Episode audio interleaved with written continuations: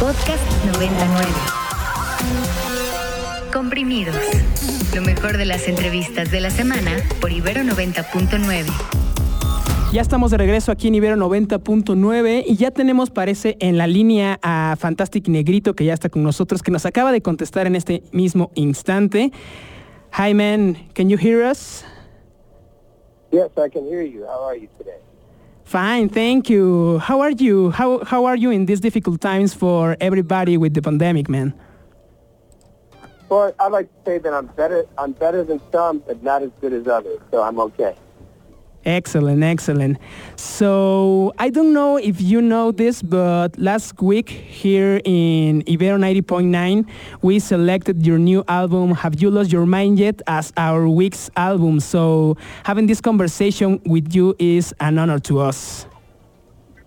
Well, that's great. If you selected my album, you must be uh, responsible because right now, I just got the news today. My album is number one on Billboard in the world in blues. So thank you for selecting that because I'm sure you helped. Yeah, man. Thank you, thank you, uh, and congratulations for that number one in Billboard. So I want to ask you, man, about the process of creating Have You Lost Your Mind Yet?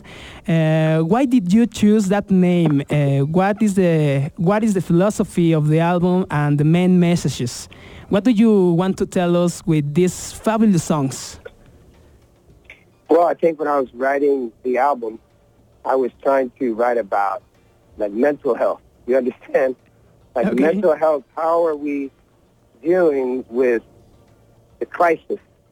How are we dealing with trauma? How are we dealing with too much information on a daily basis? And when I was writing about the mental health on the record, I wasn't writing about like people talking to themselves walking down the street because that's obvious. That's very easy. I was more writing about the mental health of of you and I, of people, my friends, my family. How are we dealing with in the United States? What what does it do to our psychology, our psychosis, when we have to witness another police shooting, another police shooting, another police shooting, another or another citizen picking up the gun, going, killing 20 people. And now COVID-19, all these things, like how, after we're dealing with this uh, massive amount of information every day, every minute, every hour on social media, what does that turn us into? Are we, are we more compassionate or are we more robotic? And that's what I was writing the album about. Basically, it was about every person that I knew that was maybe suffering from this. Yes, man. Uh, I think, uh, well, the United States has had a black president, uh, but the racism that exists uh, continues to this day. You know, um, do you think that this? Absolutely. Do you think that these racisms will end? Do you think you will see it with your own eyes? Well, I don't know. America was kind of built on racism. It's kind of our foundation. So I don't know if we can really uh, get rid of it until we really want to confront it. It's like any other problem. You're going to have a problem, but you will have no solution until you really want to be honest about confronting the roots of it. I try to, as an artist, musician, I try to use my platform to confront, uh, you know, social commentary and social injustice. This is my work of my life, and uh, yeah, I feel that um, you have to be ready, just like a personal relationship, any relationship. If you're not ready to really talk and really deal with it, it's never going to go away. And I don't know if we are ready to yet in this country. Uh, we're more screaming at each other, screaming the slogan back and forth. We Yeah. seem very good at that, but the actual solve the problem, whew, that's a tough one.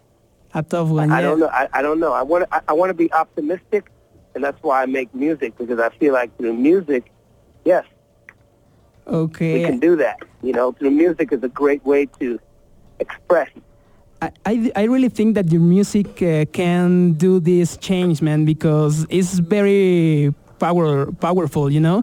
And let me do a quick translation for the audience, please. So uh, yes because we we here in Mexico talk Spanish.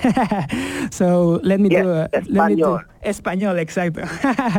Thank you, man. Uh, pues estamos hablando con Fantastic Negrito, quien amablemente tomó nuestra llamada. Eh, entramos muy rápido al programa, pero pues ya estábamos en la línea y, y, no queremos desaprovechar ni un solo segundo. Y yo le preguntaba primero cómo estaba él, cómo estaba con, con todo esto de la pandemia y dice que pues bastante, bastante, bastante bien. Y le pregunté primero del proceso de este material discográfico de Have You Lost Your Mind Yet, que pues bueno, como saben, elegimos como extracto de la semana y que dice que ha llegado a número uno en Billboard, entonces que seguramente tuvimos algo que ver.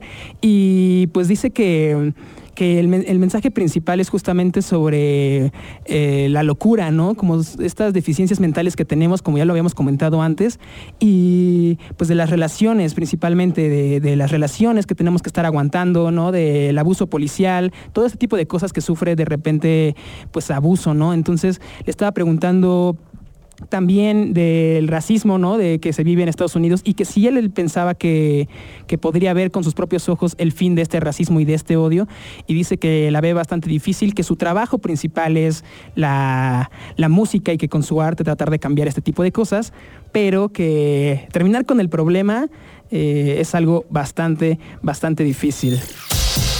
Para más contenidos como este, descarga nuestra aplicación disponible para Android y iOS o visita ibero909.fm.